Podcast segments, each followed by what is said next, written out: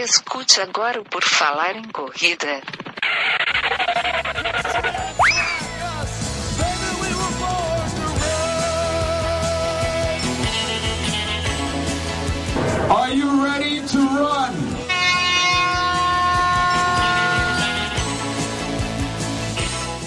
Começa agora mais um episódio do podcast do Por Falar em Correr, este podcast tricentenário que toca nas suas orelhas, queridos ouvintes. Estamos novamente aqui. O meu nome é Enio Augusto e eu tenho uma dupla muito especial neste episódio aqui comigo, que é o pessoal lá da Corja, lá do Recife, lá de Pernambuco, que é o Lula Holanda e o Rocinho, que é o Anderson Holanda, né? Mas vou chamar de Rocinho aqui. Tudo bem com vocês? Sejam bem-vindos. Tudo joinha, prazer finalmente estar aqui junto com você, fazendo, participando do podcast, da live. Estamos junto aqui, eu e meu velhinho, velhinho sniper, Lula. Tamo Cara. junto, tamo junto, Eninho. E com esse sorriso lindo seu, velho, a gente vai atingir a milhões aí é. de espectadores. É conquistar o cara. Coisa boa, ó, o, o Lula me achou bonito, ó. Então, pessoal, já temos aí um bom. é, então aí, ó. Só faltou uma coisa para ficar mais bonito. O que que faltou? O manto azul da corja. Vamos ter que providenciar isso aí. Vamos lá que então vamos começar a nossa conversa com essa dupla é, dinâmica aí lá do Recife. Antes de tudo, para começar, é, eu queria que vocês fizessem uma rápida apresentação de vocês aí. Quem é Lula? Quem é Rocinho? Quem são vocês? Primeiro mais velho, né? É, gente, eu sou Lula Holanda. Nós temos esse grupo de corrida a Corja, Associação dos Corredores da Jaqueira. Precisamente agora em fevereiro, a gente está fazendo 15 anos. Eu gosto de frisar em público que nós não somos uma assessoria, nós somos um grupo de corrida que corre. Corremos, grupo de amigos corre. que corre. Não, não é uma assessoria. Hoje a gente é incontável a, a quantidade de pessoas que correm com a gente. Ficamos situados no Parque da Jaqueira, aqui em Recife, onde nós treinamos terça e quinta-feira pela manhã, às 5 horas da manhã, e às 19h30, quinta e terça, sempre. E no sábado, é justamente os longões. Normalmente 5h30, onde a gente faz diversos percursos, saindo sempre da jaqueira, e às vezes nós vamos para outros lugares para fazer longões, preparando os nossos atletas para fazer maratonas e ultramaratonas. E o Rocinho? falou da corja e não falou. Ah, falar de mim? Ah, é ele, ele só falar, ele já não sabe falar do, é, é Falar do Lula, eu acho que eu até fico meio tímido de, de falar oh, de mim. Eu sou. É Tô vendo? Ai, ai. Comecei a correr aos 50 anos de idade. Isso aconteceu em 2004. A partir de 2004 eu tive um problemazinho, surgiu uma depressão e a corrida entrou na minha vida justamente nesse momento, 2004 e foi muito, mas muito importante para mim. Perdi algum estilinho, como na, tradicionalmente se perde quando você começa a correr, mas eu me motivei e a corrida entrou em mim em 2004. Logo em 2005, eu fiz a primeira maratona e comecei a gostar de longões, né, de coisa grande. Eu gosto de coisa grande, viu, Enio? A sua altura, Enio? 1,87. Opa! Então, comecei a gostar de, de, de longões, de, de maratona, ultramaratona. Nessa brincadeira, eu fechei a minha é, centésima maratona em março do ano passado, justamente na Maratona da Praia, a qual nós organizamos. Somente. É isso aí. É isso aí, somente. Somente isso. Fala de, pra, de ti aí, Rocinho, para daí eu encaminhar para as perguntas que eu tenho aqui. Massa, massa. Tentar ser rapidinho também. Sou filho do. Não sou o cara, sou filho do cara, né? Sou filho do Lulinha. Comecei a correr em 2014, na verdade 2013, final de 2013, mas eu considero assim o marco 2014, que foi justamente nas 60 voltas. Ano passado, ele deu 65 voltas, quando fez 65 anos, lá na Jaqueira, o Parque da Jaqueira, que é onde, onde nasceu o grupo lá, a. Acho que em 2014, né? Foi as 60 voltas. Eu ali estava também estava bastante pesado, estava um processo de, de, me recuperar um pouco de uma questão também de dessa parada que atinge tantas pessoas hoje em dia, a gente tem que falar sempre uhum. sobre, sempre como a corrida ela é, ela pode ser uma grande aliada na questão de questão de depressão, de enfim transtornos, problemas, né, de, de psicológicos e tudo mais, além, claro, da saúde física, né? Tem um lance da saúde mental que a corrida pode ajudar muito. A corrida surgiu na minha vida dessa forma. Antes disso, eu já tinha o Lula presente, né? Na, como meu pai sendo líder de, de um grupo de amigos que na verdade é uma associação, né? No próprio nome já diz, é uma associação, um grupo de amigos que se associou, se contribuem para mensalmente estar tá se, se juntando, partilhando do prazer de correr com os outros, né? Partilhando de, de correr em grupo. E aí você troca experiências, troca. acaba criando um estilo de vida mesmo. A corrida acaba se transformando num estilo de vida. Você, por falar em correr, né? Deve saber uhum. como é que é esse negócio. Que a corrida acaba que a gente fica é, até meio chato para quem não corre, né? Porque a gente só fala de corrida. Mas enfim, aí 2014 para cá eu venho. Depois comecei a me interar também de, de organizar as corridas com o Lula, venho ajudando ele. A gente hoje em dia, além de pai, filho e amigo, a gente é parceiro. Tenta tocar junto à corda e organizamos aqui a Maratona das Praias. Lembrando que é uma corrida que, que só tem maratona, só tem 42 km. Além disso, sem km do frio, que é a ultramaratona que acontece de Garanhuns a Caruaru no ano e Caruaru para Garanhuns no outro, no nosso do back-to-back. Já dando uma adiantada aí. Você também gostou das longas distâncias? Como é que tá? Que o Lula eu já entendi que é maratona e ultra para cima, né? O, o teu como exato, é que tá? Exato estou nessa pegada também. Eu vou dizer é. que a minha distância preferida ainda é os 21. É, é, é o 21 é um, é um tipo de corrida que, que é divertido, é gostoso, você pode. Não é nem tanto nem tão pouco, é aquela, né? É a distância que eu acho que é a preferida da maioria do pessoal que começa a, a corrida como estilo de vida. Mas eu já estou começando a migrar da preferência dos 21 para os 42. E gosto de outras maratonas. Estou ah. nessa escadinha aí da. E meu perfil é mais para passar muito tempo correndo do que para correr mais rápido. Então, eu acho que eu sou da pegada de ultramaratona mesmo. O Lula começou em 2004, tu em 2014. Nesses 10 anos que passaram aí, você não, ele não tentou te convencer? Ou tipo, tu não ficou com vontade de correr? Porque demorou 10 anos. Eu, eu não suportava. Era só, só falar em corrida, só corrida, só corrida. Eu, era um saco. e eu, era, eu tava naquela fase que eu tava no, é, curtindo muito, né? Passei uma fase que eu perturbei um bocado. Mas, e... Enio, é bom frisar isso aí minha história, eu sou casado, tenho 65 anos, é, minha esposa é Tânia Holanda, tenho quatro filhos, tenho o Russinho, o mais velho, o Russinho está com 30 anos, e tenho mais três moças. E o Russinho sabia da minha história, e uma coisa marcante que eu poderia já deixar público, porque eu comecei a correr em 2004, e em 2005 eu já fiz a minha primeira maratona. E na época, o Russinho tinha, tinha 15 anos. E o meu sogro, que, é, que veio a falecer há dois anos a, a, atrás, era sempre o meu escudeiro, né? O meu sogro, o pai da minha esposa, é o meu escudeiro. E eu firmei para fazer a, essa maratona aqui de Recife, e que já tinha me falado que era muito difícil, por causa do sol, a própria estrutura da, da prova, é muito quente. Aí eu convidei o meu sogro e ele foi ser um apoio extra para mim, né? Aí ficamos, ele começou a me dar apoio durante a prova, o Russinho com 15 anos e a minha filha mais velha com 14. Foram com o meu sogro. E foi muito sofrimento. E quando chegou no 32 km, eu arriei mesmo, caí. E desisti e disse, rapaz, esse negócio louco, não quero mais, não quero esse negócio não. Mas eu sempre narro isso. Eu tenho um amigo que chama, é chamado Paulo Picanha, e no mundo da corrida, do pedestrianismo, ele é muito conhecido. É meu amigo, a gente viaja sempre junto.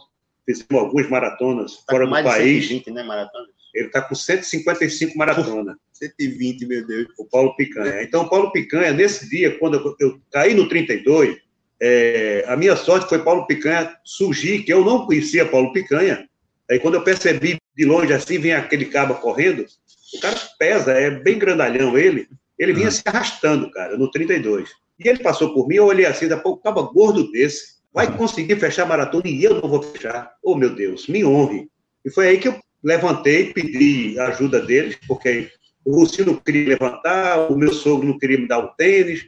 Naquela luta, consegui botar o tênis, me levantaram e eu segui atrás de Paulo Picanha. Ele foi um anjo que me levou a fazer a primeira maratona em 2005.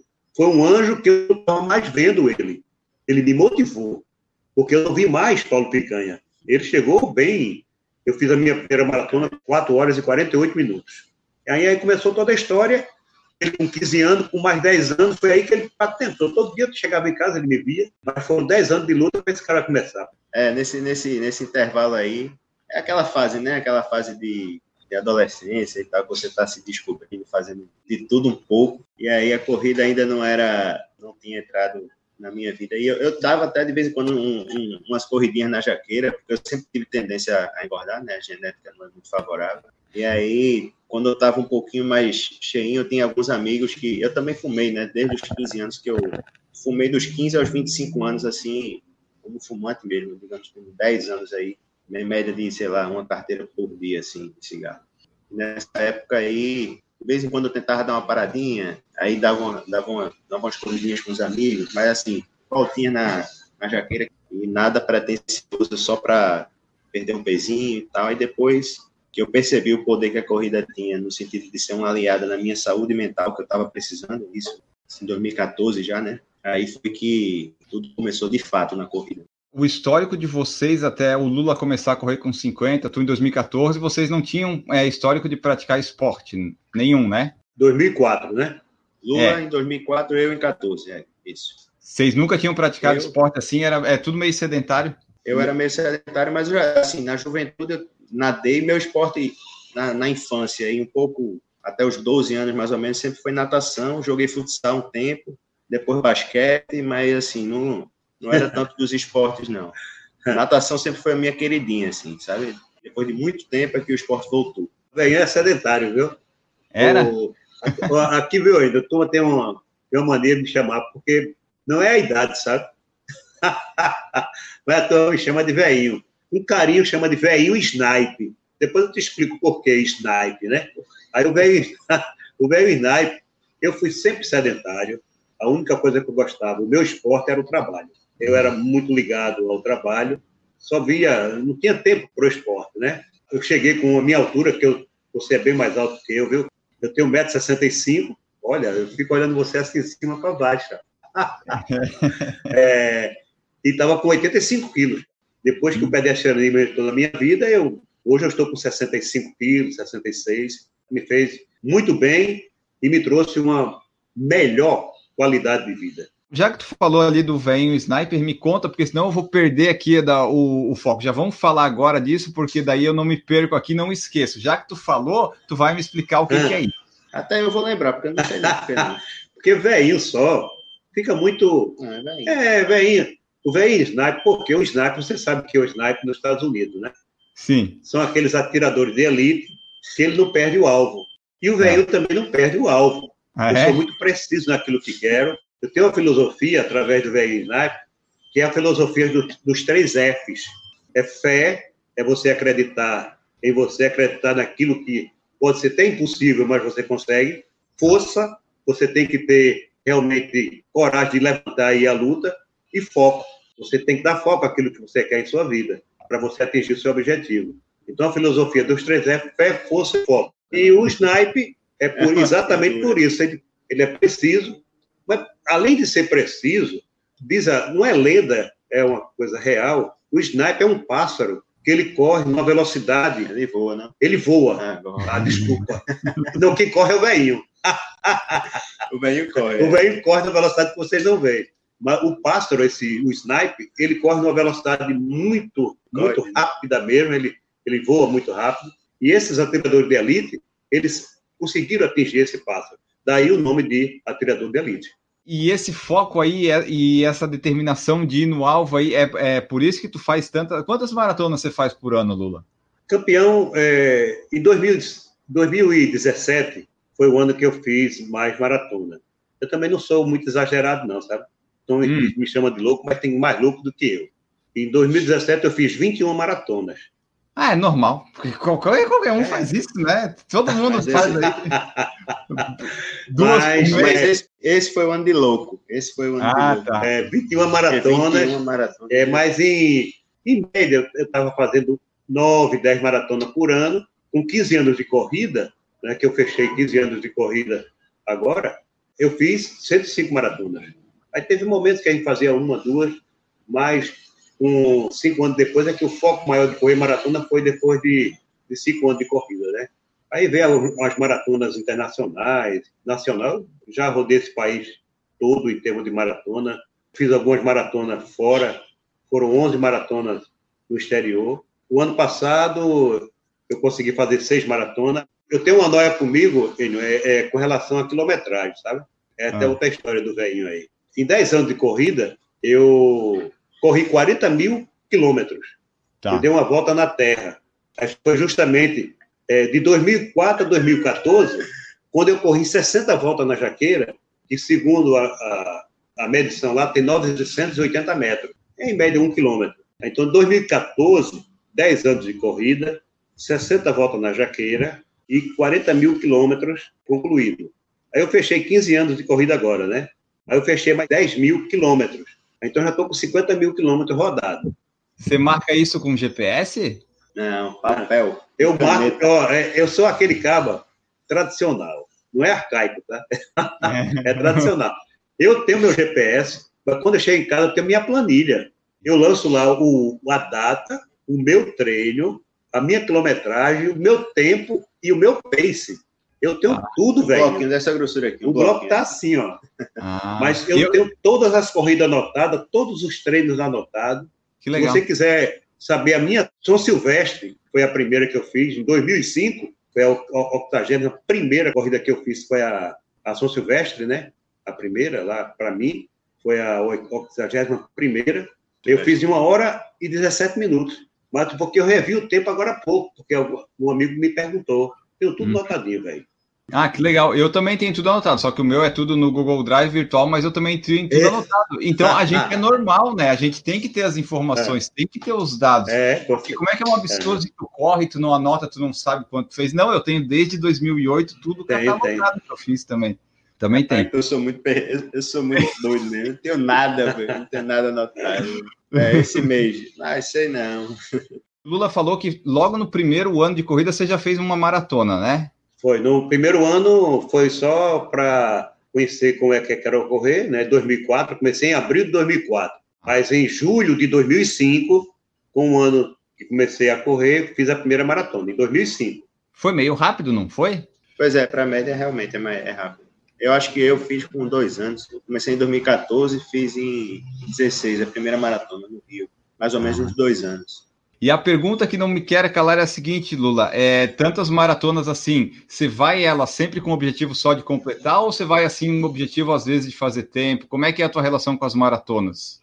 Vem é sangue no olho. É o, é o seguinte, cara, eu, eu, eu, tenho a corrida como uma qualidade de vida. Eu sempre, sempre falo isso com o meu público, com o meu grupo, né?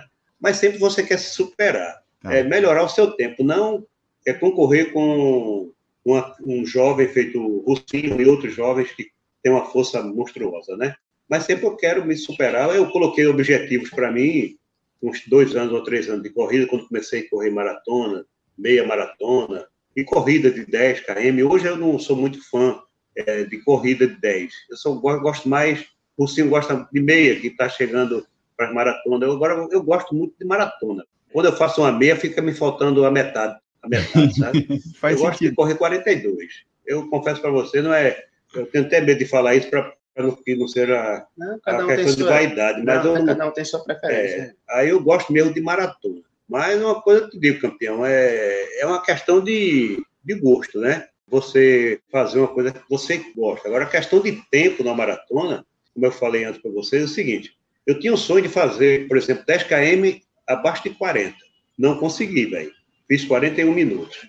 Eu tinha outro sonho que era fazer uma meia maratona em uma hora e quarenta. São sonhos, né? Fiz em uma quarenta e um. Não consegui baixar e não quero mais baixar, não. Não tenho mais idade para isso. E a maratona, eu, eu botei como meta fazer ela em 3 horas e 30. Fiz cinco. Treinei, tudo prontinho, pronto para fazer a maratona, estava no fio. Isso em 2012. Tive o privilégio, Deus me abençoou, fui fazer a maratona de Paris e estava preparado tudo certinho, até o 37, 38, dentro, né, porque Paris, muito legal a, a prova lá, é, eles largam para o Baia, largaram dois pace de 3 e 30, cinco minutos antes, larga um, cinco uhum. minutos depois larga o outro, então foi assim uma coisa interessante, porque quando faltava 4 quilômetros, eu comecei a perder o meu ritmo, e eu comecei a me distanciar do pace, só que como tem dois pace na, em Paris, me ajudou, porque o segundo chegou em mim, Aí eu digo, desse aqui eu não largo, eu me acabo, mas não largo. Aí eu segurei, aí terminei a maratona com três horas, ó, fiquei muito muito chateado. 3 horas e 34 minutos. Aí consegui uhum. fazer a minha primeira maratona, o meu, é o meu, meu recorde, é o meu RP, né? É? É RP, é.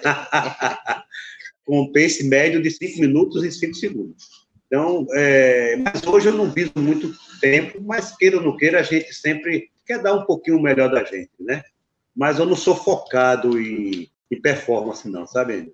Eu procuro mais é, qualidade de vida, agora eu gosto de fazer quilometragem. Falar em quilometragem, dentro dessa maratona, eu tenho é, até um orgulho meu de falar, porque às vezes as pessoas perguntam qual foi a maior, a maior quilometragem que você fez. Aí eu tenho uma, uma ultramaratona de 24 horas, no Rio de Janeiro, em 2012 também. 2012 foi um ano de, muita, de muitas vitórias para mim na, no mundo da corrida, uhum. que eu fiz essa prova lá nos Fuzileiros Navais. A prova 24 horas eu fiz 154 quilômetros. Então esse foi meu meu limite e não quero mais, tá? Não quero mais. 154 e que agora sou eu. Parou, porque essa prova marcou muito a minha história, assim, em termos de no meu corpo, né? Eu uhum. sofri muito, eu perdi perdi 6 quilos e nessa prova eu tive um problema. Eu comecei a soluçar e não vomitava, deu voltar a ânsia de vômito e não, não saía. Então eu depois da prova, todas as vezes que eu ia para uma refeição, eu não conseguia me alimentar porque vi um soluço muito forte. Moral da história, eu perdi 6 a 7 quilos e cheguei transtornado em casa, o meu corpo, né? Aí a mulher, quando eu vi, disse: Você tá cadavérico. Cheguei transtornado. Aí, mais nunca eu quero fazer esse tipo de prova. Meu limite, o, o, meu limite é 100 km, tá certo? Ah, é 100? É coisa pouca. É. tá, mas é assim, ó, tu falou que gosta das maratonas e ultras. Quantas tu já fez, já que tu tem tudo anotado aí? Tu gosta de fazer ultra também ou é só de vez em quando, quando aparece uma e outra, assim, eu, eu gosto, eu gosto, mas eu tenho, tenho que me moderar um pouquinho. Ultra eu fiz 32. Dessas maratonas da vida, tenho 32 ultras. Tem algumas que, é, eu posso citar que realmente marcou a minha história. Travessia Torre Tramandaí, é muito difícil. A, a, tem uma outra prova aqui no Brasil, parece que ela foi suspensa um pouco, que é a Preze Trilhas, em Santa Catarina, Desafio Preze Trilhas. É aqui, aqui do lado de casa. É, é lado de casa. Essa prova é muito linda, foram 42 quilômetros no sábado e 42 quilômetros no domingo. Uhum. Agora só areia e encosta, né? É que muito, delícia. muito difícil essa prova. A Conrede, eu fiz a Conrede em 2010, foi a Conrede que me deu inspiração e através do meu grupo eu vendi para o grupo e a gente, em 2012, eu corri a corrida de 2010, em 2012 a gente fez a primeira 100 km do frio. Foi uhum. a corrida que me deu essa inspiração para fazer. Aí a gente fez ela de Caruaru para Garanhuns, que é subindo, para quem, quem, conhece a altimetria aqui de, da cidade. E em 2013 eu fiz mais 100 km descendo. É o back-to-back -back que nós chamamos, né? Essa prova, depois você, a gente pode falar um pouquinho dela. E outras provas que nós fizemos aqui, entendeu? Sempre buscando né, é, a ultramaratona. E qual que veio primeiro? Já vamos falar delas aqui então. A Maratona das Praias ou a 100 km do Frio? Qual que foi a, a que vocês fiz, criaram antes? É, foi a primeira foi a Maratona das Praias. Ela tá. tem 10 anos, agora vai fazer 10 anos. E a, os 100 km do Frio vai fazer, vai ser a nona edição. Então, Elas são muito parecidas em termos de tempo. Então vamos falar da, da, da, Maratona das Praias, né? Depois a gente aborda a corja, como é que foi criado e tudo mais. Vamos falar das provas agora, que essas provas são legais, são conhecidas, são destaques aí, né? O pessoal é, é engajado em fazer. Conta para nós aí, é, vocês, como é que é essa Maratona das Praias? E pelo que você falou, é só maratona? Como é que é percurso, altimetria, temperatura, hora que larga, dia? Como é que é que funciona essa Maratona das Praias? É, a Maratona das Praias, ela surgiu por um aniversário de um amigo nosso do grupo, quando nós fizemos ela a primeira vez, em 2011. Em 2011 a gente fez uma brincadeira, porque tinha um amigo que morava lá em Seada dos Corais, aí um grupo de amigos, nós somos um grupo de amigos, a gente fez essa primeira maratona. Aí pegou, todo mundo gostou e foi crescendo, crescendo, crescendo. Aí eu agradeço muito aproveitar a um amigo que eu tenho, um amigão, que é o Gilmar Farias. Eu sou muito grato à Maratona das Praias, inclusive os 100 km do frio, um parceiro que estava sempre comigo, é, realizando, organizando, porque a gente, eu chamo o seguinte, as nossas provas, ela, eu posso dizer, são provas raiz, é feita com, com amor, com é, a gente, a gente não tem uma estrutura Então, por isso que essa preocupação da gente não crescer, não querer crescer de imediato, sabe? Mas é crescer com solidez mesmo. Mas eu gostaria de passar para Russinho, que o Russinho está organizando há, há, quatro anos que ele está com a gente na organização das provas. É uma pessoa que tem um, uma sensibilidade muito apurada para a prova e a gente está se dando bem. E outros amigos, né? Porque, como eu falo, é o seguinte: a COJ é um grupo de amigos. Então, essa maratona das praias é a maratona da família cogiana. Todo mundo são parceiros, mas quem bota a mão mesmo para organizar, fazer mesmo, deixar acontecer, hoje a organização está entre eu e o Rucinho. Não, então, cara, eu acho que eu acho massa é, da Maratona das Praias é que ela, essa, essa brincadeira que a gente chama de dizer que é maratona raiz, ela tem muito de simbólico mesmo, porque raiz mesmo, porque ela está na raiz da história da Coja mesmo, né? E, e a Coja é um grupo de corredor raiz, assim. Como o velho disse, ela começou num aniversário de um, de um desses amigos, se reuniram, fizeram a, essa primeira maratona aí, de forma bem raiz mesmo, aí nessa época era bem raiz. E aí, ao longo do, dos anos que foram se passando, cada vez ia crescendo aos pouquinhos, um pouquinho mais, um pouquinho mais, até que, se eu não me engano, acho que a, a edição de em 2016, nos 100 km do frio, a gente a gente teve a participação de, de Gustavo Maia, do programa Fôlego, e aí ele pô, fez um, um relacionamento massa com a gente, a gente hoje em dia é, chama um de maninho, o outro é, é, tipo, é uma amizade que surgiu através da corrida, né, ele tem o velhinho como pai, como um grande amigo, assim, e a gente é muito grato também, né, 100 km ele veio, e na outra, no outro ano ele veio para a Maratona das Praias, 2017, e aí eu já estava já tava com o Lula no, na organização em 2016, tanto do 100 km quanto das praias. 2017 a maratona deu realmente uma, uma crescida e aí veio gradualmente crescendo a cada ano. Né? Você perguntou alguns detalhes e tal da prova. Pelo que eu vi aqui, ó, é, tá no, no perfil diz, né? 42 quilômetros pelo litoral pernambucano, sai de Recife até Enseada dos Corais, passa por 10 praias e larga às 4 da manhã. Exatamente.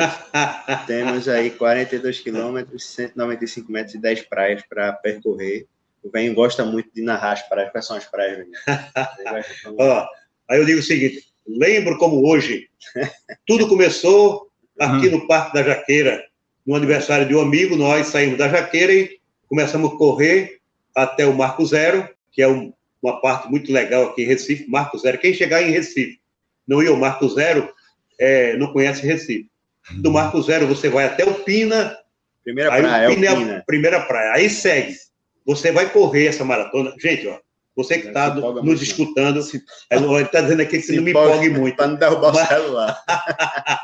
mas essa maratona, existe um diferencial muito incrível, que é essa força que nós temos, a família cogiana, é quem dá o apoio para a gente. Olha, nessa prova, se você vier um dia ainda, você vai se emocionar, porque a prova ela é feita por corredores. É isso que a gente chama de raiz.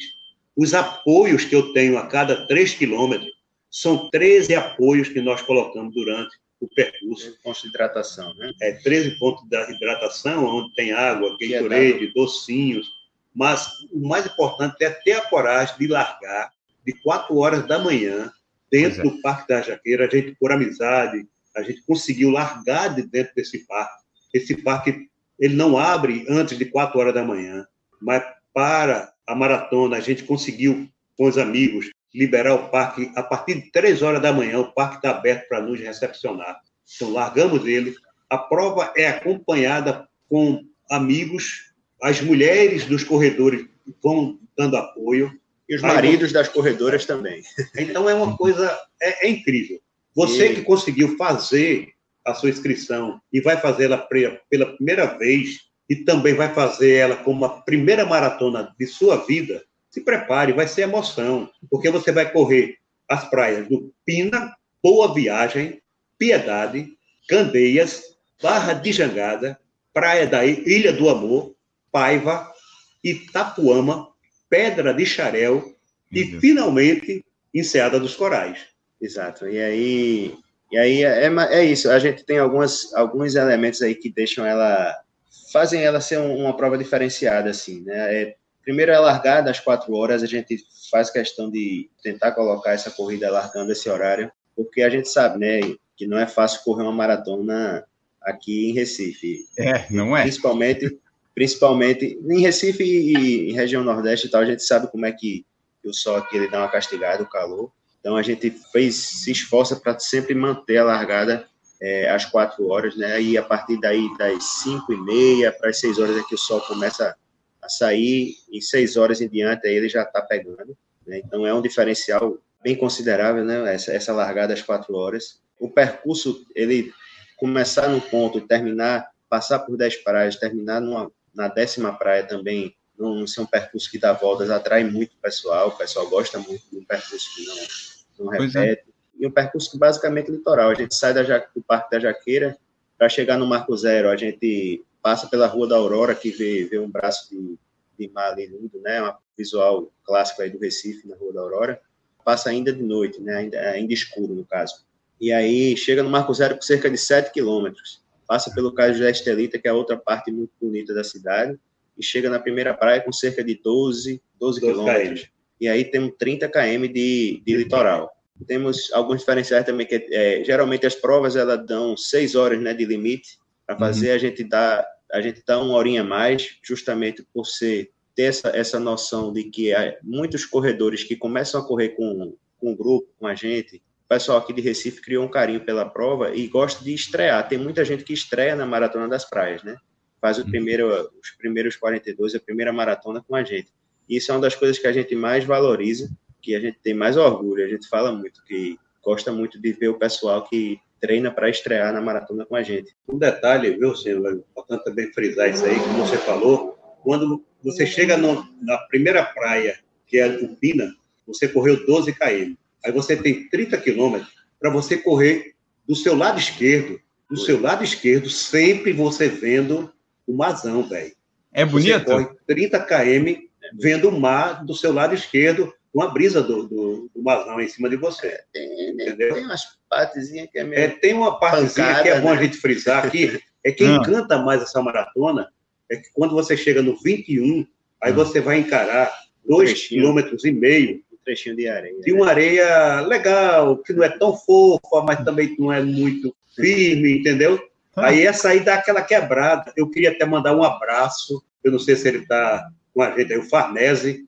Farnese, estamos te esperando de braços abertos. Farnese é o recordista do brasileiro, né? Recordista na Conrads. Ele esteve uhum. aqui no passado, participou. Ano passado a Maratona das Praias foi badalação geral, né? Foi a centésima maratona do Veinho e teve muitos amigos aí da corrida que, que fizeram questão de estar por aqui, foi muito massa. E Farnese está vindo de novo. Ele curtiu a prova e disse que o calor do Recife pegou ele de jeito, mas ele, dessa vez ele vem. Vem com a faca no dente. Vem com faca no dente. que para correr aí no Recife vai ter o calor, né? Não tem jeito, tem que. Não tem jeito. A gente tenta tem... atenuada de todas as formas. A gente bota de 4 horas da manhã, faz tudo, mas não tem como para onde fugir, não. Só se largar de meia-noite. Essa maratona das praias, o percurso dela, pelo que eu entendi, então é todo plano, só que pega essa partezinha de areia, é isso? Isso, isso. A gente, assim, até o 21, até a meia maratona, a gente, eu gosto de dizer que a maratona das praias, ela, você meio que tem duas partes, ela é antes e depois da areia. Ah. Até o trecho que é de areia, a gente tem mais ou menos a meia maratona, né? Que é uhum. justamente por coincidência na meia, né? Que é, seria essa primeira parte. É, é uma prova plana, é uma prova que você tá largou de quatro horas. Se você, digamos assim, for no ritmo para fazer essa primeira metade em duas horas, você vai né, chegar na metade da prova bem. E aí você pega o primeiro desafio maior, que é o trechinho de areia, dois quilômetros e meio mais ou menos de areia, uhum. e o sol já saiu, ou seja, são dois castigos aí que vão chegando, né? E aí a partir depois da areia é que é que o desafio começa mesmo, né? É a parte mais mais puxada e aí você chega na quando chega na reserva do Paiva, que chama Rota dos Coqueiros também, que é condomínio e tal, uma parte fechada que a gente passa, muita gente acha bonita, eu acho uma, uma das partes mais difíceis da, da prova, aí já é, já é sofrimento, né? É, é, bem plano, esse trecho é plano, tem muitas curvinhas, é meio um pouco complicado por isso, mas, tipo, é plano. Tem uma subidinha muito leve. Agora, quando sai da reserva do Paiva, que chega mais ou menos perto do 37... 37 para 38 tem uma subida. Tem uma boa subidinha. É uma subidinha, subidinha. É uma boa é subida. Boleto, é boleto. chega no Mirante, que é a praia de Pedra de Xarel, nesse Mirante. Uma parte bonita da corrida. Tem um ponto de apoio lá, muita gente para. Né? Quem corre mais de boa, assim, dá uma paradinha, tira uma foto, fica com apoio de luxo, que a gente... Que, inclusive, é outra coisa que o Venho já falou previamente, que é sobre o apoio de luxo foi uma coisa que nasceu dentro da Corja, né? A ideia de, do pessoal que dá apoio nos treinos longos. A gente sempre se, se reveza, os amigos, e, e a gente fica em pontos estratégicos para estar tá dando apoio para o pessoal fazer seus treinos longos. E aí a gente levou isso para a Maratona das Praias. A gente, quem não vai correr, quem está lesionado, quem ainda não chegou na distância dos 42, que não, a gente não, não fica provocando ninguém para ter que chegar nos 42, sabe? Cada um tem o seu tempo, cada um tem o seu processo. Enquanto não chega, quer fazer a maratona das praias, pode fazer, porque quem é apoio de luxo meio que participa da maratona também. Eu acho que é uma das coisas que é mais bonita na prova, além desse negócio do pessoal gostar de estrear com a gente, de ter nascido no seio de um grupo de amigos, é a forma como as pessoas se ajudam hum. e as pessoas se, se voluntariam para participar da apoio. Eu acho que é uma das corridas que tem o um maior apoio voluntário aqui que, a gente, que eu conheço aqui pela região, porque a maioria do apoio ele é, ele é dado de forma voluntária. E a chegada da maratona, ele é um presente, é presente de Deus. Você chega no Mazão lá da Enseada dos Corais. A chegada, é, a, chegada é a coisa fantástica. Quem fez a prova, principalmente ano passado, é, né? Ano, ano passado, passado, a gente a gente deixou a chegada de forma bem bem bacana mesmo. Você chega vendo, olhando para o mar, ficou bem linda a chegada assim. Você que eu. se inscreveu na Maratona das Praias e vai fazer pela primeira vez você vai se apaixonar por essa prova. Isso daí é um jabá da porra. Vai se apaixonar pela prova. E deixa eu perguntar, é, é, como larga num ponto e chega no outro, tem algum tipo de transporte ou é por conta dos corredores? Sim, sim. sim. tem o transporte tem, de volta, Tem né? o transporte que a gente coloca, a gente fecha, dependendo da quantidade de, de, pessoas que vai, faz a opção, porque o transporte de retorno é opcional, opcional. porque tem uhum. muitos familiares que vão buscar os corredores, mas uhum. a gente bota o ônibus e na hora da inscrição você vai ter a opção de botar com transporte ou sem transporte. Então essas pessoas retornam de ônibus. O ano passado a gente botou, foram seis ônibus para retornar com o pessoal, para o Parque da Jaqueira. E esse apoio de luxo que vocês falaram, isso aí é em cada ponto de hidratação ou são pontos específicos de pessoas que vão ajudando? Como é que funciona isso especificamente, para eu entender? Então, os pontos de apoio são 13 pontos de apoio, tá certo? Tá. Estrategicamente, em cada ponto de apoio, o primeiro ponto de apoio, a gente não gosta de, de omitir para o maratonista, é no quilômetro 4, porque você larga muito cedo e uhum. a necessidade de água não é tão, tão grande. 4 horas da manhã. Você já 4, decide, né? Ó, é só no 4. É, até o 4 você vai. É no 4 km. Já, o, mapa de, o mapa de estudo. É o outro ponto de apoio é no 8, mais 4 km. Depois do 8, aí vem, a gente baixa para 3, Uhum. E fica 3. de 3 em 3, vai ter momento Até que o tem... 30, né? Até o 30 fica de 3 em 3. Depois do 30, peraí. Aí baixa 2,5. 2,5, uma coisa assim. No 38 e no 40 tem outro ponto. Então, da em média, são 13 pontos de apoio ao longo dos 40 quilômetros, né? Porque o 40 quilômetros já você já vai correr para a linha de chegada. Essa prova, para vocês fazerem, vocês têm apoio das autoridades, essas coisas para fechar? Como é que é esse trajeto aí que vocês fazem? Consegue fechar bem, segurança e tal? Ou tem problema aí com o pessoal para organizar? A Maratona das Praias a gente é, larga lá da. O fato de largar também de 4 horas da manhã, ele ajuda nesse sentido. O movimento da cidade, ele, ele não ser não ser um, um, um percalço para sair e chegar até a parte da, do litoral mesmo, né? Porque na parte na Avenida Boa Viagem, que é o trecho mais complicado assim é o trecho que a gente corre no calçadão. Esse tá. trecho ele não é não é liberado, corre no calçadão mesmo, onde o pessoal tá tá o, o pessoal normal da cidade, o pessoal caminhando, a gente tá lá compartilhando espaço. Daí em diante a gente vai balizando depois da saída do trecho de areia, tem balizamento que leva o cara até na chegada. Em trechos assim estratégicos e necessários a gente sempre tem o balizamento. Mas a gente não cresce as pessoas dizem, mas rapaz, por que vocês não botam uma meia, por que vocês não botam mil vagas e tal? Justamente por isso, porque a gente faz muitas coisas na Maratona das Praias, é, é no relacionamento, é na amizade. E aí a gente tem contato com o pessoal da Guarda Municipal, que dá uma ajuda, tem contato com, com as amizades aí do, do veinho, uhum. que sempre, sempre dão uma força e a gente consegue, na medida do, do possível, mantendo Sim. uma quantidade que seja que não saia do nosso controle, fazer sem sem maiores estresses, sabe? E é legal também a maratona ter só a distância da maratona, que tu meio que cria um, uma coisa, uma, uma mística em torno da prova, né? Tipo, ah, tu vai fazer a maratona exato, das praias, tu exato. só vai conseguir fazer a maratona, meu filho. Você não quer fazer meia, exato, vai ter que desistir no meio, né? Que não tem. Inclusive, inclusive, a gente tem uma brincadeira que a gente gosta de provocar a galera, é, é porque nos 100 km antigamente a gente tinha quarteto, dupla e solo. E aí, no ano passado, a gente colocou o 100 km só com dupla e com solo, ou seja, a pessoa que vai correr 100 km, ela vai se tornar ultramaratonista. E a gente começou com essa, é meio que um convite e uma provocaçãozinha, tipo, quer correr 100 km, né? Vai se tornar maratonista. Aí a, criou pois aquela é. hashtag, vamos dizer assim, seja maratonista. Seja, na verdade, seja ultra, seja ultra para os 100 km e seja maratonista para a maratona das praias, porque se se inscrever em uma das duas, você vai ser ou maratonista ou, ou ultramaratonista. Pois é, aí já que já falamos bastante da Maratona das Praias, já vamos emendar esses 100 km do frio. Porque eu estava falando com o Betuel esse é, ano passado, assim, pô, legal, dá para revezar, vamos fazer uma equipe de quatro pessoas, eu faço 25, 25 eu aguento. Daí ele veio e falou, não, é 50, você só pode fazer 50 e você não pode ficar revezando, tem que fazer 50 de uma vez só. Daí eu falei, aí complicou, o pessoal da corda me complicou, como é que eu vou fazer 50? Agora só tem 50 e 100, é isso? Isso, isso. Agora é e... seja ultra, como diz aí. Seja ultra. Porque é o Não. seguinte, é você fazer uma prova, né? Porque, na verdade, essa prova nasceu de uma ultra que foi a Conrade, né? É a mesma característica da Conrade, a gente trouxe o back-to-back -back para a prova. Porque e por que vocês sobe. escolheram a, aquela, as cidades específicas ali? É para dar 100 quilômetros? Tem algum significado essas duas cidades? Na verdade, o significado é a altimetria, que é muito parecida com a Conrad, e a distância foi pura coincidência Só... dos 100 km, né? Porque como eu viajava muito para essa cidade, eu trabalhava viajando sempre no interior, e quando você chega em Caruaru, você vê lá pela Cona, Garanhuns 100 km. Garanhuns a 100 km. É, Garanhuns a 100 km. Isso aí me chamou a atenção, como eu tinha feito essa ultra que com Reide, eu digo, pô, cara, por que não fazer uma, uma ultra né, aqui no Nordeste, baseada uhum. na Conrad, mas vamos fazer 100 km, porque você sai de uma cidade polo para outra cidade polo.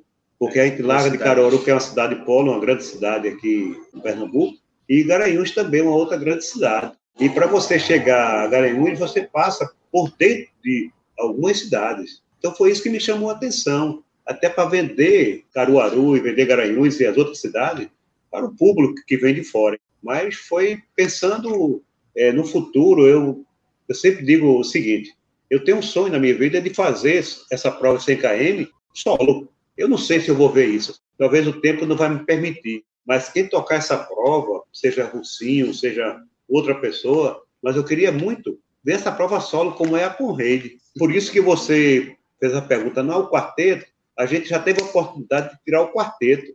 E foi justamente assim, Entendeu? além da, da provocação e da ideia de fazer o pessoal tentar treinar mesmo, é de estimular o pessoal a, a, claro, não se aventurar sem treinar, isso não tem sentido, e é, se preparar para se tornar um ultramaratonista no 100 km. Da mesma forma, maratonista na Maratona das Praias. Além disso, na, no 100 km, foi muito por uma questão também de segurança porque como é o perfil de muitas ultramaratonas que a gente conhece aqui no, no Brasil e no mundo também, né, o apoio da, da prova, a gente hoje, é, atualmente, a gente tem pontos de abastecimento ao longo desses 100 quilômetros, né? Agora são pontos de abastecimento, tem toda a estrutura para o cara abastecer sua, seu camelback, seu, sua uhum. de hidratação e tal, mas a gente não tem, é uma prova de autonomia, todo mundo que se inscreve, tanto dupla quanto solo, ele tem que ter uma é, autonomia no seu, no seu apoio, na sua hidratação. É indicado que o atleta ele tenha um apoio dele, tenha um carro de apoio, uma pessoa que dê apoio para ele com seus, com seus materiais, como acontece com muitas outras ultramaratonas. Mesma coisa para a dupla. Quando a gente tinha os quartetos, aumentava muito o volume de, de, uhum. de carros trafegando e de carros parando em acostamento e a gente não tem controle como organização assim de fazer todo mundo seguir as regras direito que é para seguir dentro de uma estrada, né, de uma BR, né? E aí, enfim, alguns acontecimentos fizeram com que a gente repensasse situações de risco e tal por conta de aglomerados, de carros e tudo mais. A gente repensou e redimensionou isso e veio a calhar porque agora seja ultra. Uhum. Diminuiu a, o risco os corredores e para os apoios que estavam lá na, Eu dando queria, apoio para eu seu queria, corredor e eu tal. queria deixar um comentário também, isso vai servir até para os próprios corredores que gostam muito do 100 km.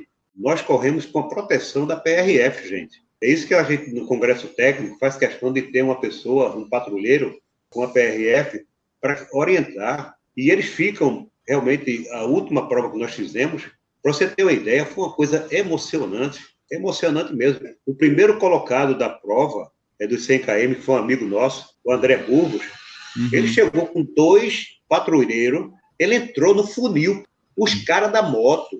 Então você vê o seguinte: foi um negócio encantador, que está marcado aqui na minha memória. Os dois motoqueiros entraram no funil, deixaram o cara no Batedor, tapete. Foram os batedores, o pessoal da. PRF. Então o que acontece com a PRF? Ele nos orienta, depois a gente tem uma, um, Tem reunião com ele. né? A gente se reúne Então- com o pessoal da PRF para poder deixar tudo o mais seguro possível e eles terem a participação efetiva lá no dia da prova. Eles dão as orientações, a gente segue, a gente, se for preciso, a gente muda regulamento, a gente vai seguindo as orientações que eles dão de segurança e no dia eles estão sempre com a gente, estão lá dando o máximo possível a segurança do pessoal. só para essa ideia, essa questão do, eh, da saída do quarteto foi a fome com a vontade de comer, tá certo? A gente tinha vontade de ser, ser ultra.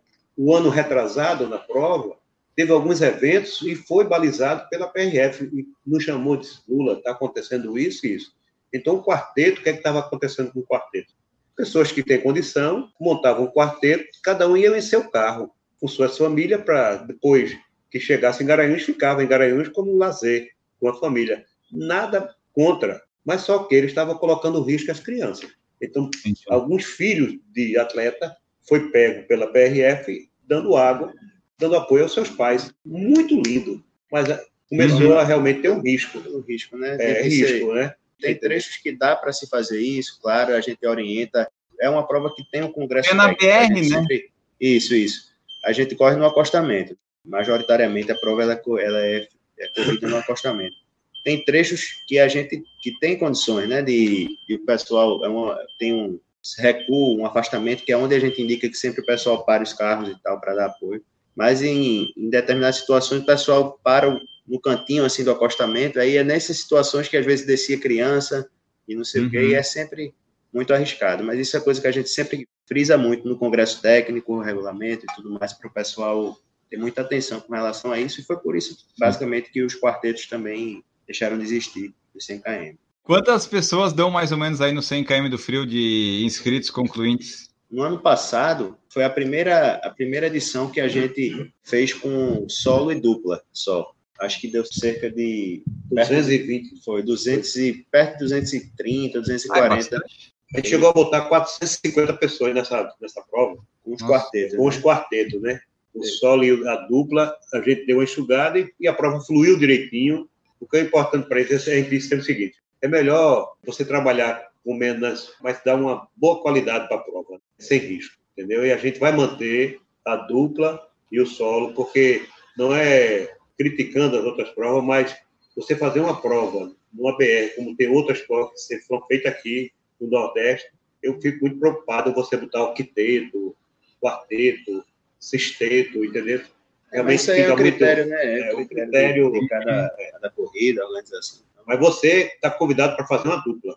Então, a dupla a gente está pensando, estamos na parte do, do orçamento agora. A Maratona das Praias, 100 km do frio, vocês participam correndo ou agora só dá para participar organizando devido ao tamanho da prova? Vocês conseguem correr ela? Como a gente é meio, meio doido, a gente gosta de, de revezar. Hoje em dia a gente chegou a esse acordo. Enquanto o velho estiver no pique, ainda É. dá para ele segurar a onda. Ano passado eu não corri, era a centésima dele. Queria muito ter corrido ao lado dele, mas assim, tinha que ter alguém na à, à frente lá de. Enfim, tem uma demanda muito grande no dia, né? Uma loucura. Eu acho que eu fiquei. De todas as maratonas que eu corri, a maratona das praias do ano passado, que eu não corri, foi a que eu fiquei mais cansado. E no 100 km do Ele frio, uma grande equipe, né? Rapaz, no 100 km do frio, É ele, coisa. dá, Mesma ele dá o seguinte: a gente sempre monta essa estrutura, mas às vezes eu, eu, sempre, eu sempre corri o 100 km do frio, mesmo sendo organizador. No primeiro ano eu fiz o 100 km, como eu te falei, no outro ano eu desci os 100, mas eu tinha pessoa de confiança que eu deixava a estrutura com ele, e depois eu voltei a correr não mais o 100, porque eu provei para mim mesmo que dava para fazer, para que fazer? Eu fiz o back-to-back, uhum. tem um troféu do back-to-back que está por aqui. Aí depois eu comecei a fazer dupla e fazer quarteto. E normalmente eu faço o primeiro trecho, quando eu corro, por quê? Depois eu me libero para ir para a chegada para organizar as coisas. No 100 km dá para fazer isso. Agora na maratona não, já fechou esse acordo. É, e um ano ele corre e, outro ano eu corro. E no 100 km eu acho que chegou num ponto também que tem que ter é, maturidade também para perceber que tem que ter um dos dois também, porque não é só a chegada, é o trajeto, é o processo todo. No 100 km ano passado ele também correu o primeiro trecho e foi importante eu estar lá sem correr, porque eu presenciei algumas coisas, ajudei em muitas coisas e tal, e, e tive que tomar algumas decisões também no momento em que ele estava correndo, no primeiro trecho. Então, uhum. é bom uhum. que tenha sempre alguém à frente, assim, para tomar algumas decisões, sabe? E aí, tá. o acordo que a gente tomou é esse. Quando um corre, o outro fica na função. 100 km do frio. Por que, que é frio se estamos no Nordeste? Por que, que é frio? A culpa é de Garanhuns. A culpa é de Garanhuns, você é vem fazer para você perceber os paulistas, os cariocas, dizem, ah, porque que, que frio. Aí nego veio ano passado, pegou sabe quanto grau? 4 graus. ah, é? 4, 4 8 é, graus em Garanhuns. Não, 4 pegou não. Eu vou mandar a foto para você. 4 graus não. Vou mandar a foto. 4 com 1 na frente. Mas a cidade de Garanhuns ela é tradicional em termos de temperatura. Ela foi, eu falei 4 graus, porque chegou um momento de ter, ela chegou a 4 graus, o mais frio lá em Garanhuns. Mas esse ano chegou a marcar lá 14 graus, muita gente tirou fotos, e é um friozinho gostoso mesmo. É uma delícia, o clima de Garanhuns. A largada é da prova também é 4 horas da manhã. É outro detalhe dos 100 km. Olha, a gente só percebe o frio, dos 100 km do frio, quando a prova larga em Garanhuns. Aí tá. você sente um friozinho na largada de 4 horas da manhã, no passado sentiu. O pessoal sentiu, eita, ó, 100 km do frio.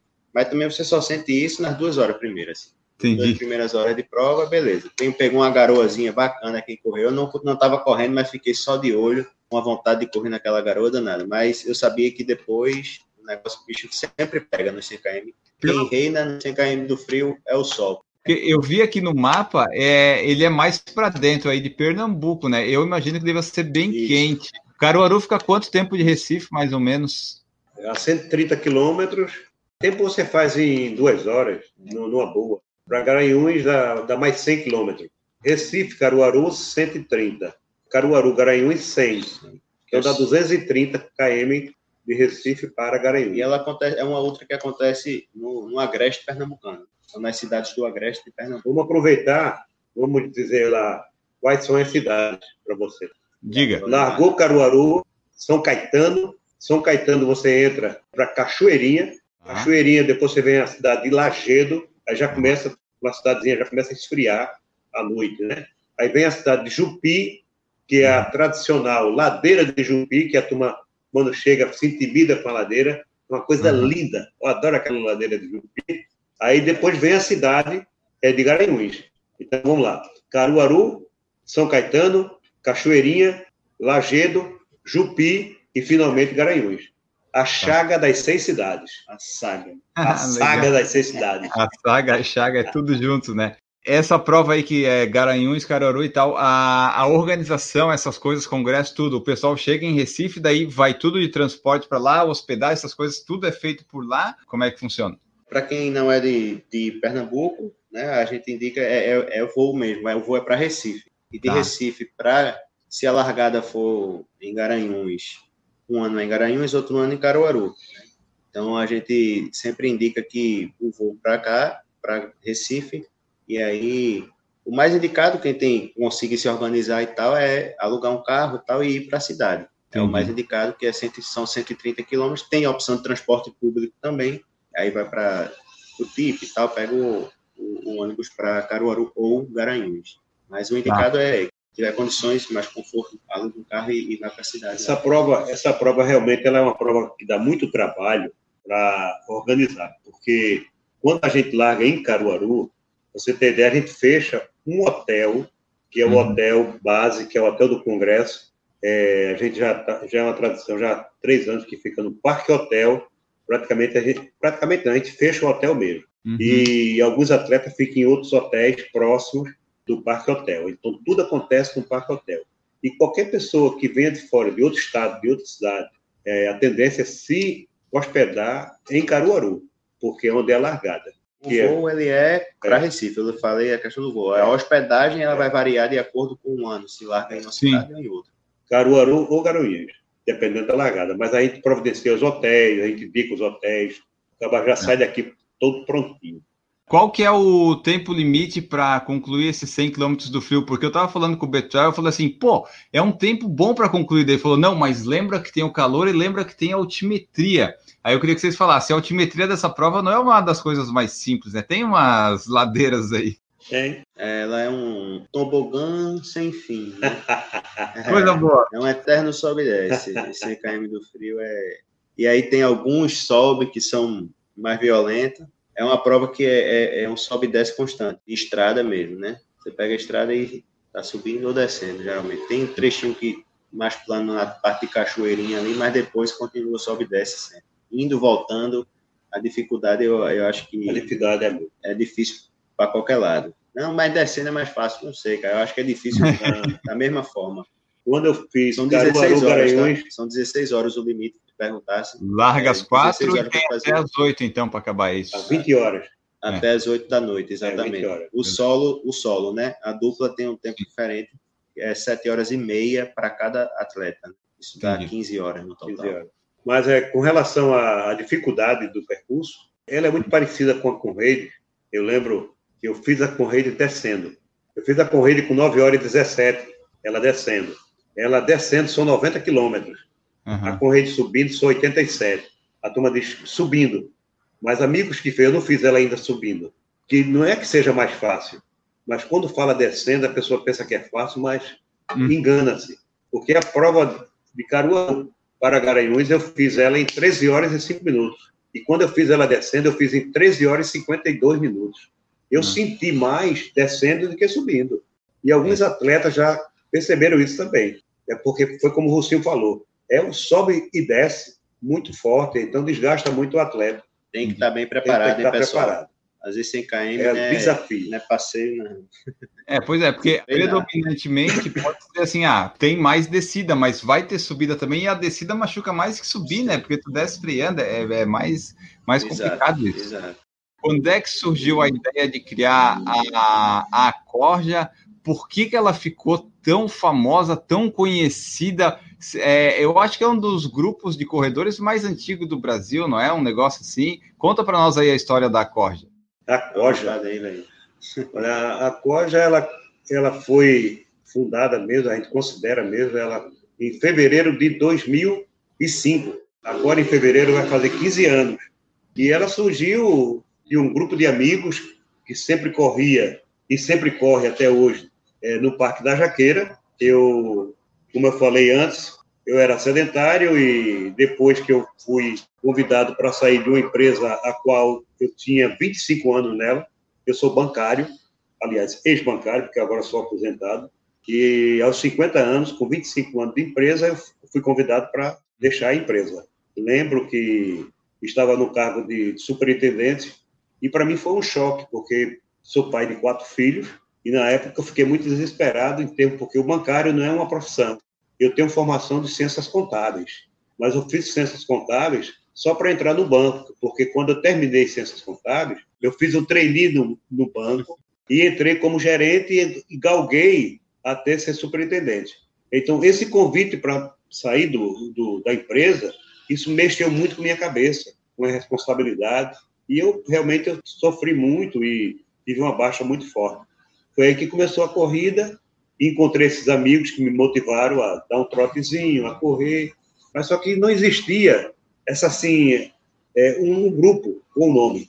Aí eu já comecei a, a criar situações, a treino, a sair da jaqueira, e a gente deu a ideia de criar um, uma camisa. primeira camisa, eu, eu tenho ela como relíquia. E essa camisa foi feita com alguns amigos que eram empresários. Eu, na, na época, já tinha saído do banco, já estava com minha empresa e a gente montou essa camisa e a logo era um pouco pesada, porque hoje o pessoal conhece a, a Coja com esse logo aqui. Tá. O manto azul, que a gente chama, ele realmente está em vários estados e, graças a Deus, está em, em outros países, e a turma se apaixonou por isso. Mas quando nós começamos mesmo, que foi em fevereiro, a gente fez essa camisa e eu comecei a. a não, não, eu não vendia camisa, eu dava as camisas. Porque a corrida, ela me fez um bem muito incrível. Ela me trouxe vida, ela me deu vida. Então eu comecei a motivar as pessoas. Eu lembro que eu ficava no Parque da Jaqueira, eu mandei fazer camisa, eu identificava as pessoas e dava camisa para as pessoas uhum. correr. Foi justamente aí que surgiu o nome da Corja, foi porque é Corredores da Jaqueira.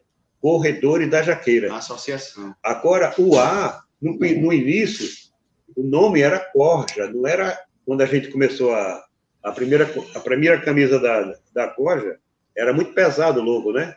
uma árvore. A assim, corda raiz. A raiz. Fazendo 15 anos agora em fevereiro. E a malha é uma delícia, aquela que, aquela que arranca o peito. Sabe? Pronto, aqui, ó. Uhum. Coisa linda. Desde 2005 aí. Tem aí, ó. Desde 2005. É, uhum. 2005, exatamente. É, é, desde 2005. Então, gente, o que foi que aconteceu? É, a gente reuniu o pessoal e começamos a discutir com relação ao nome. O nome. Corja, Corredores da Jaqueira. Mas um, um cara abençoado lá disse, Lula, corre é um nome pejorativo. Pois né? é. Aí um caba disse, pai, por que não bota um A na frente? Porque o A na frente nega. Aí começou essa brincadeira. O A na frente realmente, né? É, tem um cara inadimplente e o adimplente. O adimplente é um cara que não deve. Corja é uma corja de é bando de malfeitores, né? Botando o A deixou de ser bando. É a corja. Mas a ideia de associação, é associação. Ela, ela, ela, se. Ela tem, tem tudo a ver também com o grupo, sabe? A gente Uhum. Acaba que é mesmo um, uma associação, o pessoal, a gente se ajuda, né? Para rolar os longões existe um custo, a gente tem uma contribuição que o pessoal dá mensalmente para custear realmente a hidratação, essas coisas e tal. Então, essa é a ideia de uma associação tá. também, né? De pessoal que se, se ajuda para. Né? Uhum. E, e, o Venho sendo, sendo o líder desse grupo. Eu acho que a COJA ela tem, tem muito a ver com, com o perfil do, do, do Veinho mesmo de liderança, sabe? Ele tem um perfil de, de agregar as pessoas em torno dele, tem um carisma muito grande, e aí o pessoal chega junto, vai, ele vai conquistando o pessoal, o pessoal vai começando a correr, e aí o grupo vai crescendo, vai contagiando, e ele brinca com todo mundo, passando a jaqueira, isso eu acho desde lá, então aí o grupo foi, uhum. foi crescendo, contagiando o pessoal, aí botava uma Kombi para o pessoal correr, é, ia com a Kombi até o percurso, a negada chegava no final, tinha nego que vinha voltava dentro da Kombi, tinha é. som na Kombi, enfim, era uma. É. Era as histórias da Coja Raiz, né? Isso aí. Uhum. Mas é interessante, é, esse negócio da Kombi, como eu te falei, né? Eu, te, eu saí de, um, de uma empresa e montei uma empresa, e para divulgar minha empresa, eu tinha que divulgar ela em carro de som. Essa Kombi eu usava tanto para minha empresa quanto para a Coja. Aí a gente saía do Parque da Jaqueira até o açude de Apipuco, que dá 5 quilômetros. Mas acaba não corria isso tudo. Mas ia, mas voltava na, na Kombi. Só que a Kombi ia com aquele som pauleira, sabe, de, de, de academia, né? Agora imagina, 5 horas da manhã, você com a Kombi com o sol é perturbado demais, perturbando, né? Porque o som se propaga, né? Já perturbou uhum. muito essa jaqueira. E teve um fato interessante que uma pessoa desceu lá do prédio e veio tomar satisfação. Aí o cara chegou dando carteirada, né? Aí eu não sei para que ele foi dar carteirada, porque o outro amigo que corria também deu carteirada. Aí foi uma, foi um momento muito, muito preocupante para mim. Aí na outra semana eu tirei a Kombi. Contos e causos. Contos e causos da Kombi. Ai, ai, ai. Como é que são esses treinos? Quando é que eles acontecem? E daí o Russinho já falou ali, então a corda o pessoal contribui mensalmente com algum valor, não é só um grupo de correr. Quer dizer, a pessoa pode chegar lá e correr, mas também vocês pedem para contribuir, se quiser, como é que funciona isso? isso? Exato, exato. Todo encontro que a gente tem, né, é, eles acontecem dias de terça, quinta e sábado. Terças e quintas a gente bota uma opção para a galera que pode correr de manhã e de noite. E aí de manhã a gente larga geralmente 5 e 10 da manhã aqui para evitar o sol. Vocês sempre vão nos treinos dois?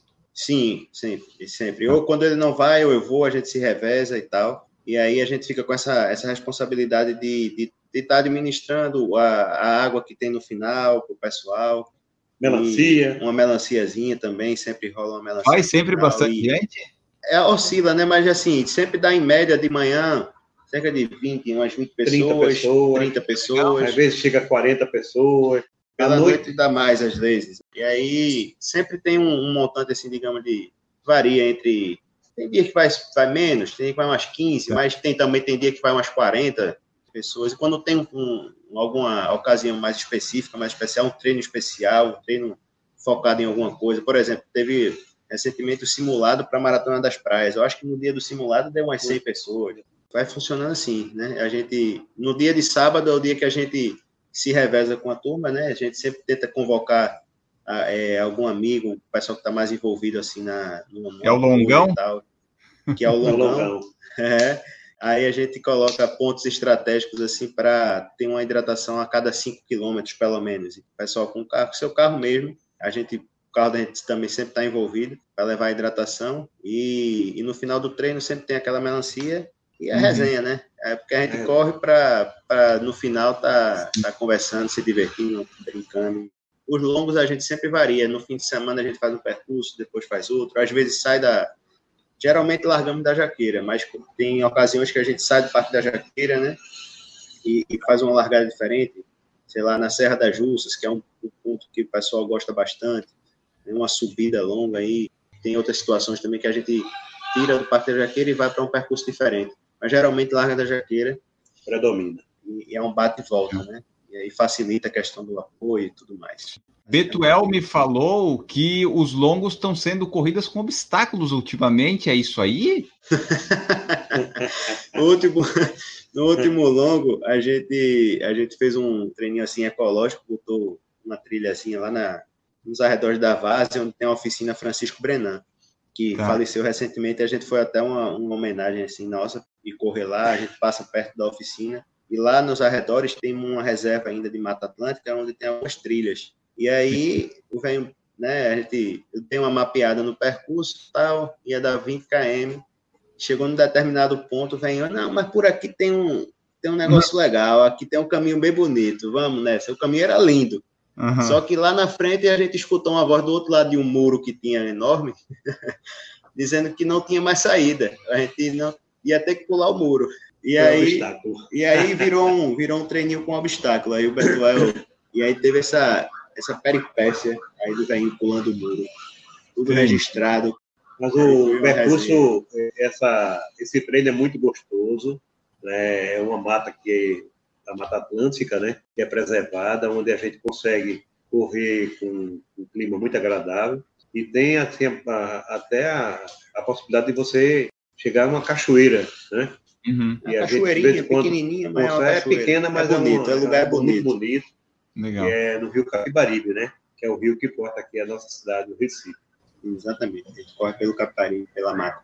Dos treinos e essas duas provas aí que vocês fazem, quais são as principais dificuldades que vocês veem assim para organizar? Talvez na prova tenha mais que no treino, né? Mas quais são assim as dificuldades para fazer isso, para manter isso? É, o desafio é, é, é diário, né, velho? É, o desafio é diário. É diário, porque é, é aquela coisa que a gente diz, é a gente tá manter e fazer parte de um, de um, grupo que ele, na medida que vai que ele cresce, os desafios também eles aumentam, né? Você administrar um grupo, administrar egos e administrar grupo, né? Pessoas, gestão de pessoas, não é, é, é um desafio. Mas tem claro o desafio de organizar organizar as duas corridas, a gente faz porque realmente é algo que, que a gente vê um propósito bacana, sabe? Quem é corredor sabe o que significa, o que está por trás de cada, de cada um, da história de cada um na corrida, né? Então a gente sabe como é significativo alguém, por exemplo, se tornar maratonista, né? É uhum. é significativo alguém se tornar ultramaratonista. Então a gente entende como a corrida ela, ela é tem um propósito muito específico na vida de cada um e como isso é é motivador na vida de cada um. Então, isso, esse propósito faz com que a gente se mantenha, mas não é, não é tão simples, não. Organizar um, um evento que ele vem crescendo e, na medida que cresce, aumentam também os desafios, dor de cabeça, é, administrar os nãos, por exemplo, que a gente tem que dizer. Por exemplo, a gente, para manter, fazer a prova Maratona das Praias da forma que a gente ainda está fazendo, mantendo a identidade, tentando crescer aos poucos, mas mantendo a identidade, é, a gente está tendo que dar, dizer muitos não, porque às vezes pessoas próximas não acreditam que vai chegar no, no, no limite de, de inscritos uhum. e deixam para fazer no final, deixam, não acreditam, e aí chegamos no limite técnico, assim, digamos. É, a gente queria colocar 700 vagas, e aí flexibilizou um pouquinho, botou 800 vagas, e aí chegou nas 800, já passou um pouquinho, a gente está administrando agora uma lista de espera, por exemplo, e aí são de, um desafio de organizar um evento é algo, uhum. é algo estressante, organizar uma corrida é algo estressante, tem muito detalhe, as pessoas às vezes não, não, não quem vê de fora não tem é. assim uma dimensão tão grande de como é detalhe para a gente fazer isso acontecer, mas a gente segue pelo propósito que eu acabei de dizer, que a corrida ela é transformadora na vida das pessoas. Na nossa, né, a gente tem a experiência própria, né? Por isso que é, é de corredor para corredor. Queria passar, eu acho que é um, tem um lado sentimental meu, sabe? Um lado de amor. Olha, gente, é, lidar com, com um grupo não é fácil. Você tem que ter amor. E você tem que gostar do que você faz. Se você tem amor e gosta do que você faz, ninguém pode lhe impedir de seguir à frente. Eu corro, eu tenho esse grupo porque eu sou apaixonado por fazer corrida. Eu gosto de fazer corrida e gosto de correr. E uma outra coisa, você correr é diferente de você organizar uma prova. É muito, mas muito assim, você não percebe, mas é estressante, você abdica da sua família, você dorme mais tarde. As pessoas não sabem a hora que o cara que organiza a corrida, cada um tem. Eu sei que tem organizadores que sofrem também, mas é prazeroso, porque você faz, você não sabe como é importante, como isso é gratificante, e saber que a Maratona das Praias vai fazer alguns maratonistas pela primeira vez. Quantas pessoas já correram maratona, né, a sua primeira maratona, é porque existe a Maratona das Praias, não só Maratona das Praias. Quantas pessoas criaram amizade porque está no grupo da Coja. E aí você cria aquela amizade e você conquista amigos dentro desse grupo e que são amigos que ficam amigos para sempre. Então a corrida ela é, é isso aí, é amor, a gente colhe é muitos frutos, né? A gente é, colhe muitos frutos na, na corrida. Então, atualmente, né, a gente vivendo a corrida como estilo de vida, as grandes amizades que eu tenho são, são no meio da corrida. Eu tenho uhum. amigos, claro, que não são do contexto, mas é, até a própria a ideia de família corgiana mesmo, de, de pessoas que se ajudam para fazer a coisa acontecer, é muito da identidade do, do que a gente organiza, que é a Maratona das Praias, 100 km, e a própria Corja. Né? A gente não faz sozinho, né? não é eu e Lula, a gente tem pessoas que, que têm nos ajudado bastante. Esse ano, inclusive, tenho muito a agradecer a, a amigos de, que têm divulgado, têm, têm nos ajudado a divulgar a prova bastante, têm nos ajudado a administrar questões mais administrativas mesmo, né, de inscrições e tudo mais. Então, a gratidão é muito grande de, de poder ver pessoas que fazem isso sem, sem interesse, saca? É no amor mesmo, é na, é na amizade, é no voluntariado, é porque acham que tem um propósito bacana. Então, meu agradecimento para Diego Costa, é, Joelson do Corredor Irônico, é um cara que tem dado uma força muito grande para a gente divulgando. Outros canais aqui também, Pernambuco Running, Ace Bros, Bora Correr Galera, Bruninho, Rodrigo. A galera dos canais tem ajudado a gente a divulgar Doutor muito. Corrida. Doutor Corrida. Ah, Silvio Boia. Silvio Puxa, Boia. Um beijo para tu. Silvio, Silvio Boia, Boia, quilometragem. Legal. Gustavo Maia. Gustavo também e pessoas que estão aqui no contexto nos ajudando a fazer, como é o caso do Diego, o caso do meu, de outro amigo também, que é Alexei, que tem me ajudado muito, e outros, velho, não, não dá. Ah, tô... Michael? Ué, o Michael no corredor, Michael, Michael doidinho. Eu posso, um esquecer de, posso esquecer é, de alguém aí. A gente faz tudo assim, é, contando com um amor de todo mundo, né, que, que acredita na, na parada. Principalmente quem acredita e se inscreve, que está com a gente a proximidade, a amizade de vocês de pai e filho ficou maior depois que ambos começaram a correr, a se envolver com esse negócio de corrida? Ah, com certeza, velho. Com certeza que foi um, digamos que foi um, re, um reencontro, assim, né? A gente se reencontrou, assim, tanto a amizade, quanto amigo, quanto enquanto parceiros, né? E a gente se ajuda muito. A corrida, ela foi, foi algo que nos, nos uniu novamente. A gente sempre foi, teve uma relação boa, né? Mas através da corrida a gente a gente virou parceiro. Parceiro. Parceiro, ele usa minha camisa, usa minha bermuda, eu vou pegar a bermuda que está usando. E vice-versa, né? É um rolo danado. Meia, a gente não sabe. Até cueca tem problema também, ó. É uma confusão. confusão. Legal. A Corja tem um grito de guerra, né? Alguma coisa nesse sentido. Qual que é ele? É, Bora lá? Isso. O senhor, você vai, vai ser, você vai ser o público, tá certo? Eu quero, eu posso, eu consigo. Pera aí, não, senhor. Acoja, acoja, É, acoja. calma, Ah, ele está se pronto. adiantando. Espera aí, ó. O grito de guerra é o seguinte: você e Rucinho vai, vai ser o público. Eu vou gritar três verbos fortes, e cada verbo que eu gritar, você vai repetir. E no final, eu vou falar um nome muito importante para a gente. Ok? Tá, eu só preparado? não vou poder repetir porque tem um negócio do lag, vai ficar. Eu, faz o rocinho só, porque senão vai dar. Vai, vai sair quero. vai Vamos ver. lá, vamos lá, vamos lá. Eu quero, Eu quero, eu posso, eu posso, eu consigo, eu consigo. acoja, Acoja, acoja. acoja. Aí o velho no final diz: tá bonito, meu povo. E até a, a eu fico tirando onda, né? Porque é uma figura, né? Ele faz isso no meio da jaqueira, ele sobe no lugar que tem alto lá. É, Uhum. Já é ritual. Ele gosta de subir. Todo treino tem, tem as palavras do velhinho. Ele Uhum. reúne, o pessoal fica lá na frente. tem- às vezes não tem nada para falar, mas ele faz a mesma coisa.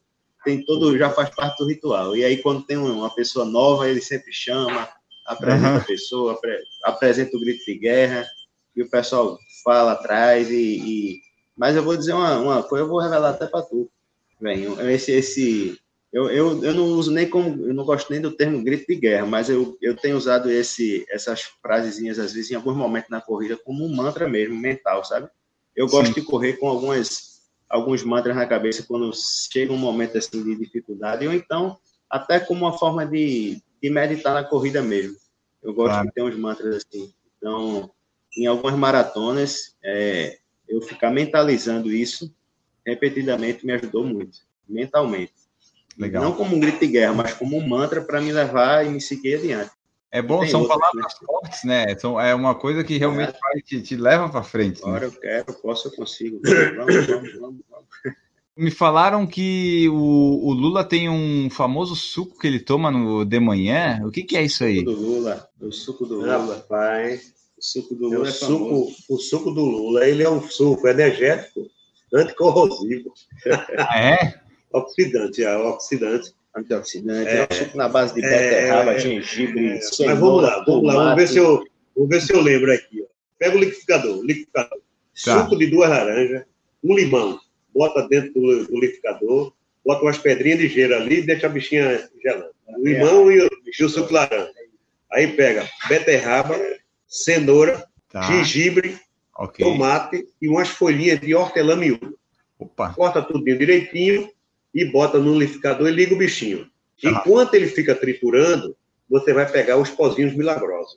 Aí você vem com guaraná em pó, linhaça, levedura Ah. de cerveja Gente. e bota um pouquinho também de chia.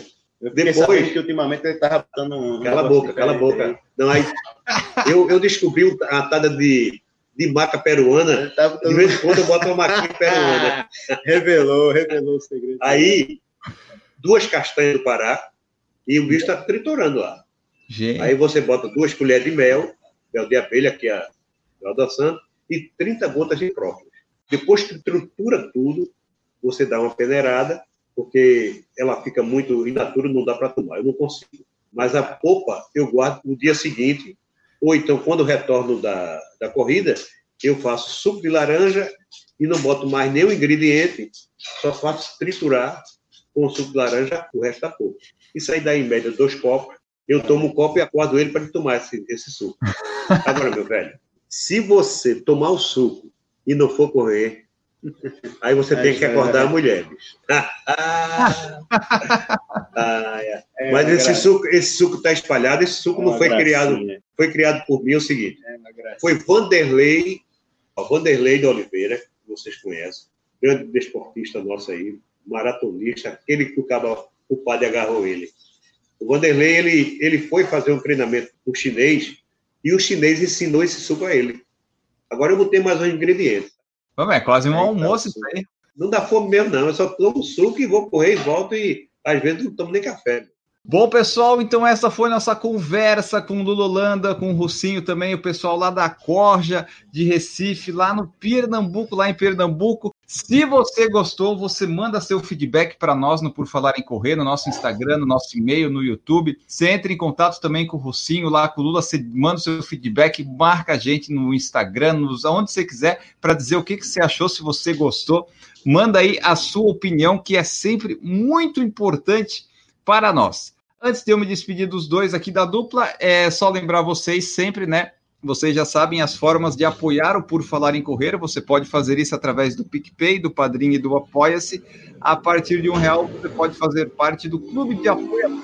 Então, você é sempre bem-vindo. Fique à vontade para se juntar conosco. Agora sim podemos ir embora. Muito obrigado, dupla dinâmica, pela participação aqui. Deixem as suas mensagens finais e os meios de contato onde o pessoal pode encontrar vocês. Muito obrigado pela presença. Valeu, valeu, valeu bro. Muito grato pelo convite. Demoramos aí conseguir encaixar data que desse para se encontrar aqui, mas estamos aí e foi um prazer enorme estar trocando essa ideia com você aí, falar um pouquinho sobre a história da gente na corrida do velhinho Sniper. Segue lá a Corja no Instagram, segue a Corja no Maratona das Praias, 100km do Frio, arroba 100km do Frio, arroba Maratona das Praias, arroba Corja. Vamos seguindo e ficar se atualizando aí das coisas. Tem o do Veinho também, arroba Lula Holanda, ponta Corja. Tem muito, muito, perfil no Instagram, vocês têm? Eu tava vendo, eu não consegui marcar todos, porque tem muito. É, é, tem as duas corridas, a Corja e os pessoais nossos. Né? É coisa. Deixando aqui a frase final de todo o podcast que eu pego aí no Instagram, a frase é, a de hoje é a seguinte: quando aceitamos os nossos limites, nós vamos além deles. Muito obrigado pela presença de todos vocês. Voltamos no próximo episódio e tchau!